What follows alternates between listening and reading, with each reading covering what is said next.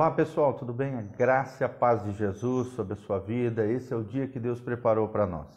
Hoje nós vamos falar sobre uma temática muito especial. Espero de, espero de alguma maneira abençoar a sua vida, o seu coração nessa manhã, nessa manhã preciosa que Deus preparou para nós. Hoje nós vamos falar sobre a obra da cruz. Você entende tudo aquilo que envolveu a obra de Jesus na cruz de Cristo? Será que você tem vivido nessa dimensão?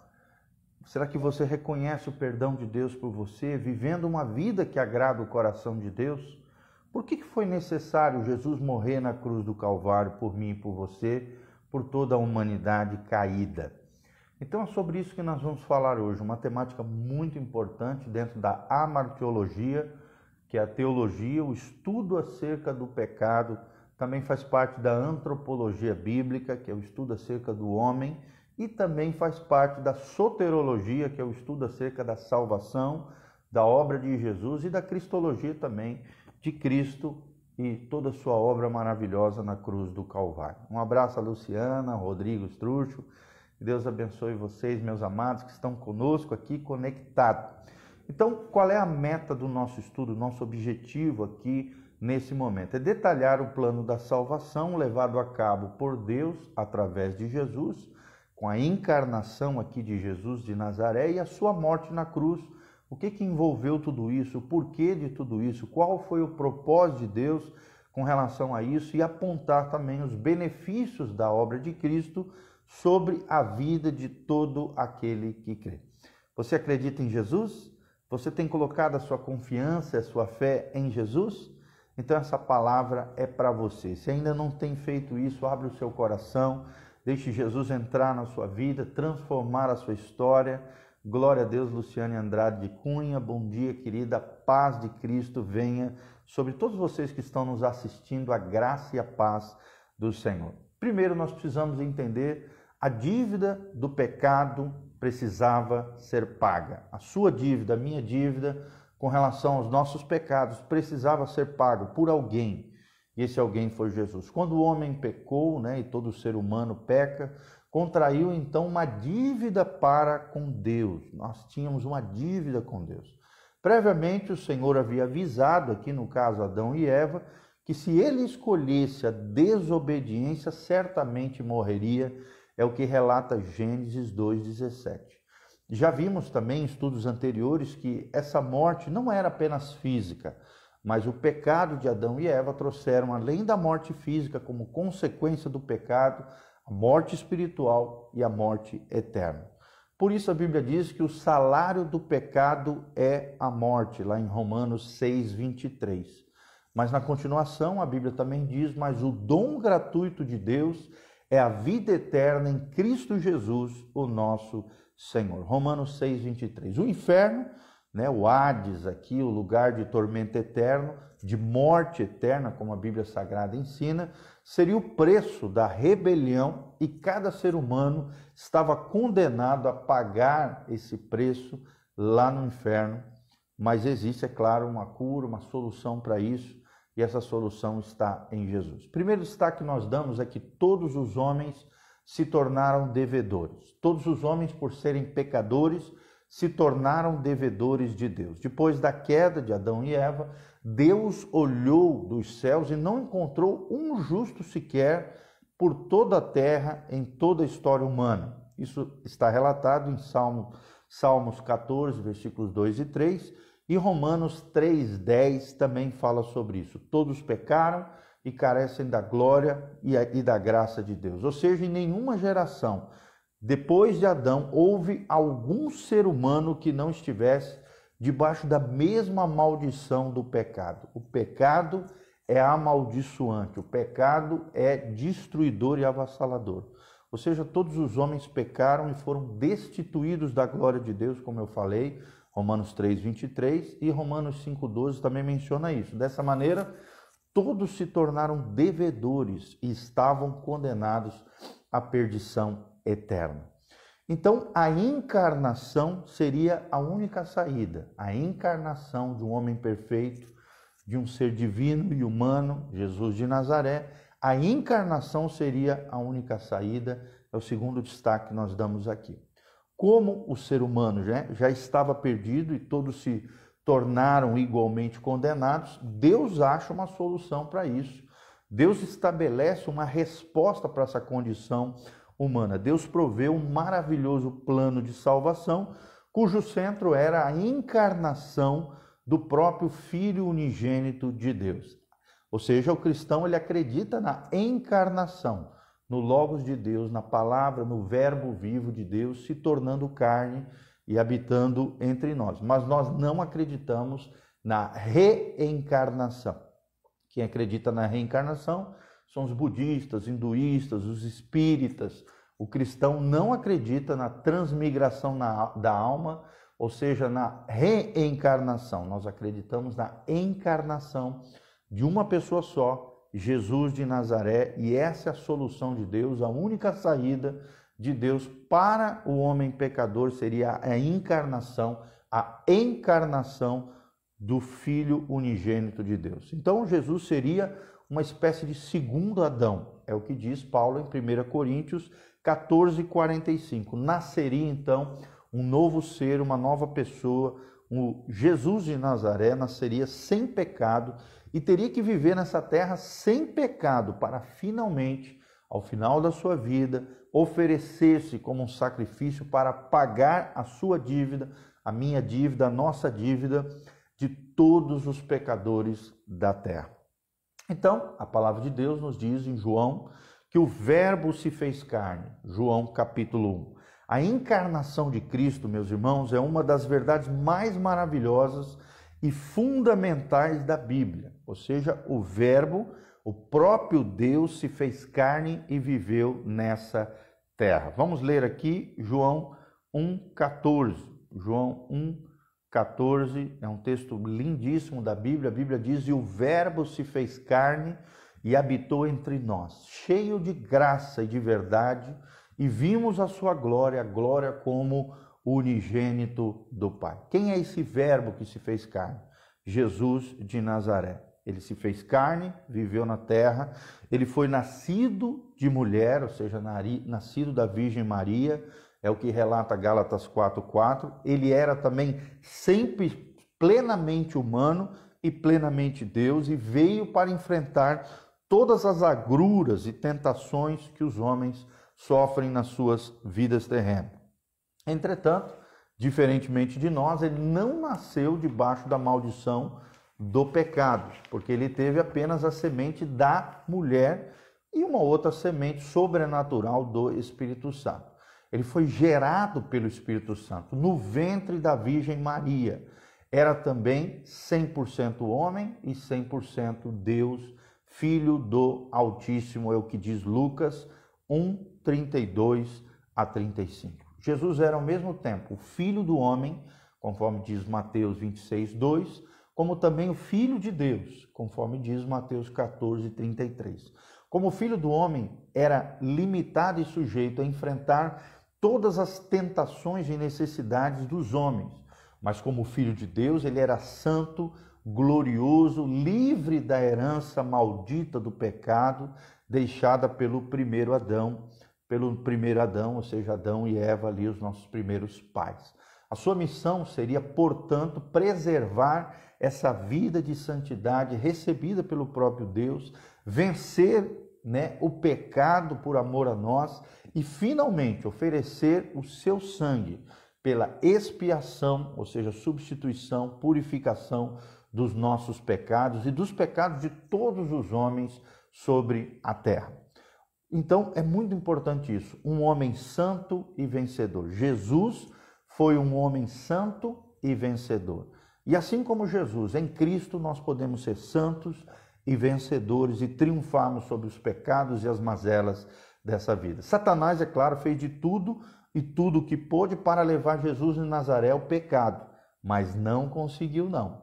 Da tentativa de despertar a sua vaidade ou a dúvida no seu coração, conforme relatado ali nas tentações de Mateus capítulo 4, de 1 a 11 até o sofrimento da cruz, né? O diabo usou todas as estratégias possíveis para fazê-lo cair no pecado, no erro e na falha. Ele foi tentado em tudo, diz a Bíblia Sagrada, mas não falhou, conforme relata o livro de Hebreus, capítulo 4, versículo 15. Então, durante toda a sua vida terrena, Jesus experimentou as coisas mais difíceis que um ser humano pode experimentar, mas manteve-se, glória a Deus, em perfeita comunhão e obediência a Deus Pai. Ele venceu o pecado na carne, ele venceu o pecado como homem. E em Cristo Jesus nós podemos triunfar sobre as mazelas do pecado. Outro destaque importante é que Jesus foi o Cordeiro perfeito. Jesus foi o Cordeiro perfeito de Deus. Quando João Batista viu Jesus ali nas margens do Rio Jordão, prestes a começar seu ministério público, João Batista disse em voz alta diante de todas as pessoas: Eis o Cordeiro de Deus que tira o pecado do mundo, conforme relatado no Evangelho de João 1:29. Ele já estava apontando para o sangue justo que seria derramado na cruz do Calvário, né? E, e, e e qual esse sangue, sangue que seria derramado na cruz? O sangue de Jesus.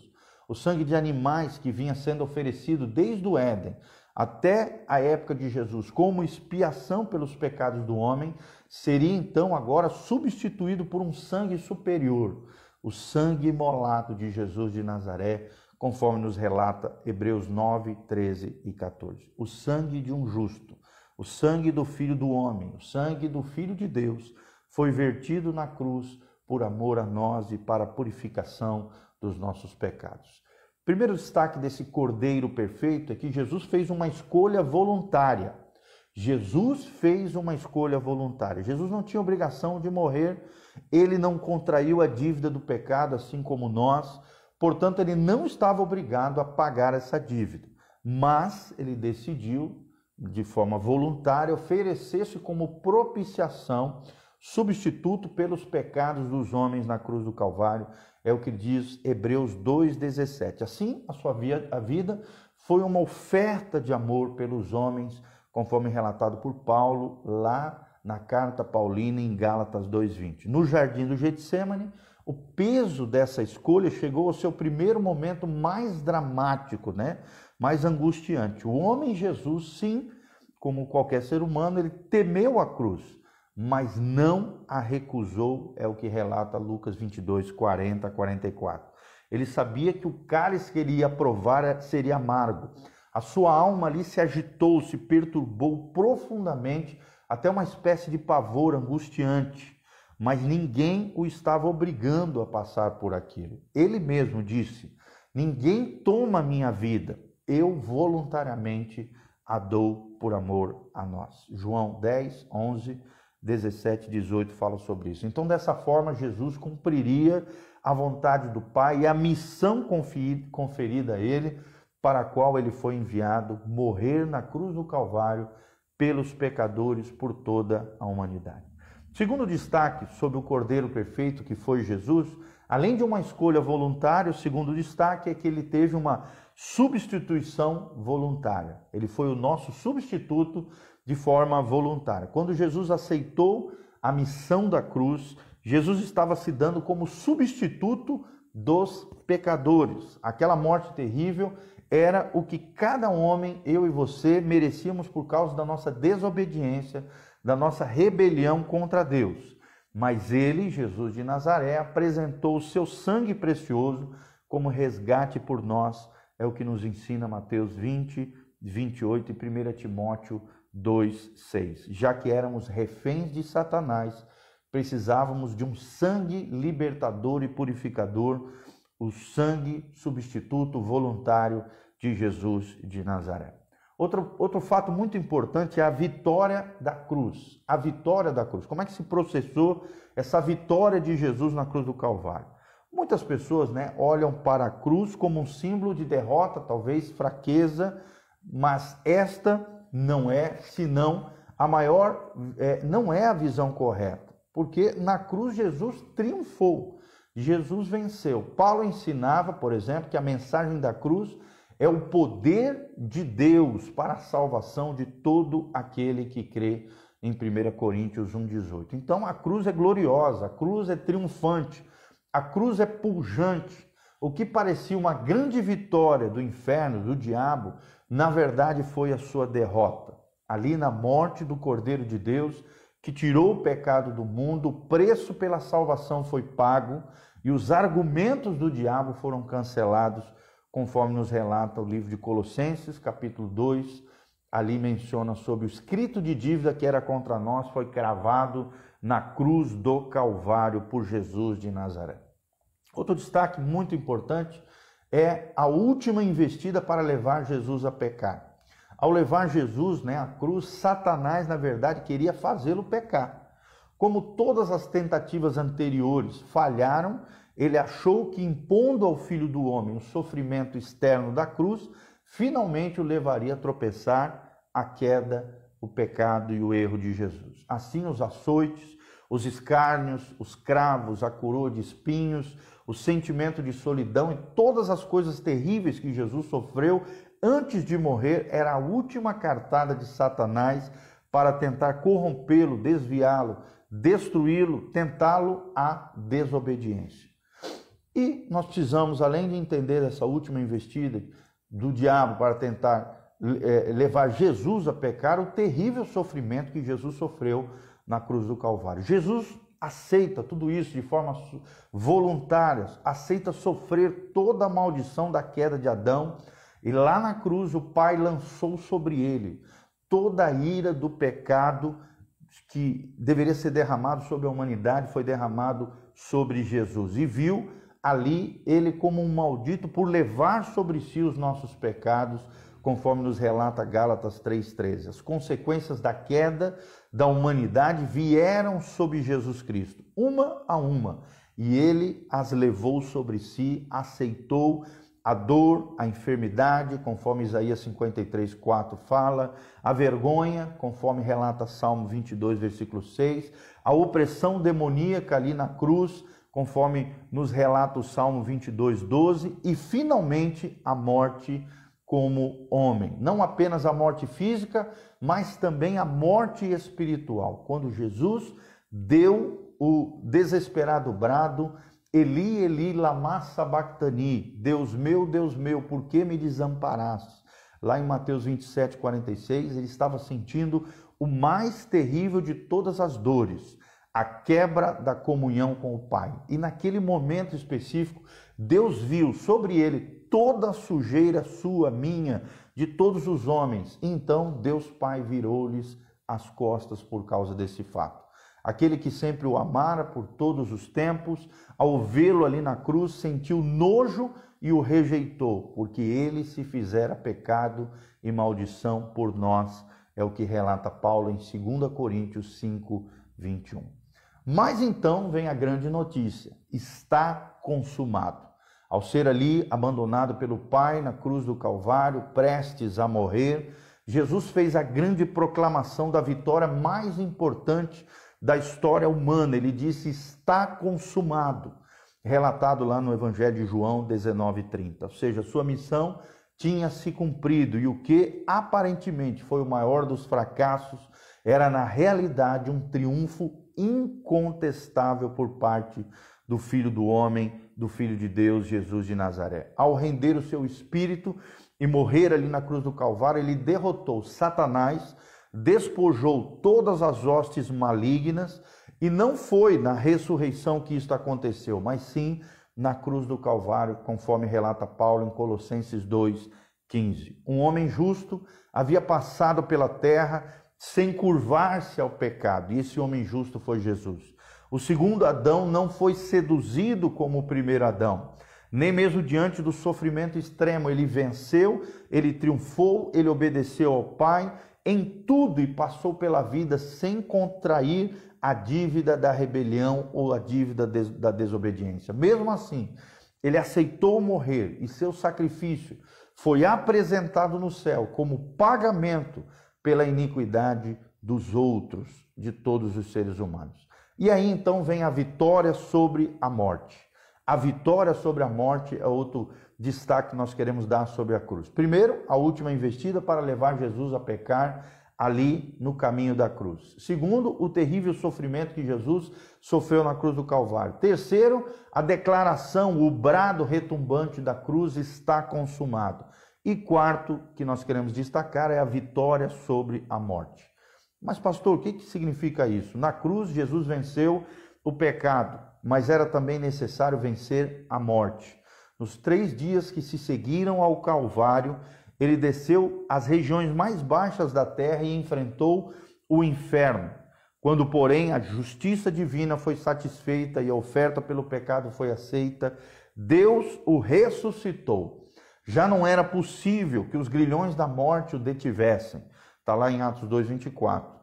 Tomando do diabo, então, Jesus as chaves da morte e do inferno, ele foi justificado em espírito, está lá em 1 Timóteo 3,16, e novamente foi declarado Filho de Deus, é o que relata Paulo em Romanos 1,4. Ao ressuscitar, Jesus, então, devolveu a vida eterna aos homens e assumiu toda a autoridade no céu e na terra. Um homem conseguira finalmente reaver tudo aquilo que Adão havia perdido. Glória a Deus, louvado seja o nome do Senhor. Amém? E amanhã nós vamos falar quais são os benefícios da cruz para nós terminarmos esse lindo relato sobre a obra da cruz. Que Deus abençoe a sua vida, espero de alguma maneira ter, ter contribuído para o seu conhecimento acerca das coisas concernentes à cruz do Calvário, o que, que envolveu a morte de Jesus na cruz do Calvário e o que, que isso tem a ver comigo, pecador, salvo agora pela graça de Deus, mediante a fé em Cristo Jesus, o meu Senhor. Que Deus abençoe a sua vida, Eduardo Crispim. Nós queremos dar um abraço a Ayrton Santos, a Jurema Vasconcelos, José é, Guimarães, Daniel Freitag, a Rosalina Martins, o Ayrton Santos, todos vocês, irmãos, a Flávia Salvotti, a Isabel Sanches Brito, a Nayana Furlan, Rodrigo Esdrucho, a Luciana, que Deus abençoe vocês nessa manhã, em nome de Jesus. Foi uma alegria estar aqui, aqui com vocês, relatando a obra linda, a obra da cruz de Cristo. Se você quiser semear, ofertar na nossa vida, no nosso ministério, entre lá no site pastorgiovanni.com. Lá tem as contas bancárias, tem um link para fazer isso com cartão. Quem semeia com alegria, colherá com muito júbilo da parte do Senhor. Espero de alguma maneira ter abençoado a sua vida, querido. Entre no site, nós também temos lá no site pastorgiovanni.com todas as nossas plataformas de mídias eletrônicas, digitais, Spotify, Deezer, YouTube, Instagram, todos os links de contato do pastor Giovanni. O pastor Giovanni está trabalhando aqui em Umuarama, servindo a Deus, através de um trabalho em células. Hoje nós vamos estar indo lá para Cianorte, servir os irmãos lá, ministrar a palavra, estarmos juntos com os irmãos. Se você quiser fazer parte desse ministério abençoado do Senhor, de cuidado das vidas, discipulado, trabalho em células, culto aos domingos, às 10 horas da manhã, todos, tudo isso está relatado ali no nosso site, tem todas as informações, os links de contato, para que você entre em contato conosco, pastorgiovanni.com. Que Deus abençoe a sua vida. Feche os seus olhos, coloque a mão no seu coração. Eu gostaria de orar por você. Pai, nós estamos agora na tua presença gloriosa, colocando a vida dos nossos irmãos diante da presença do Senhor.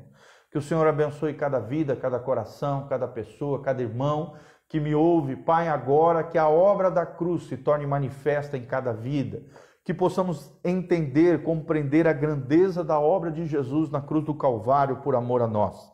Que o Senhor nos capacite a sermos filhos de Deus, amados do Senhor, obedientes à tua palavra, cheios do teu espírito, liberta os cativos, cura os enfermos, sara os feridos. Ó Deus, abre portas de trabalho, negócios, bênçãos, prosperidade, abençoa as nossas famílias, o marido, a mulher, os filhos, restaura todas as coisas. Pai, restaura todas as nossas necessidades, sejam supridas pelo poder de Deus em Cristo Jesus o nosso Senhor. E a tua glória, a tua graça alcance cada vida nessa manhã gloriosa, é o que nós te pedimos de todo o coração. Abençoe cada irmão, em nome de Jesus. Derrama a tua glória sobre cada um deles.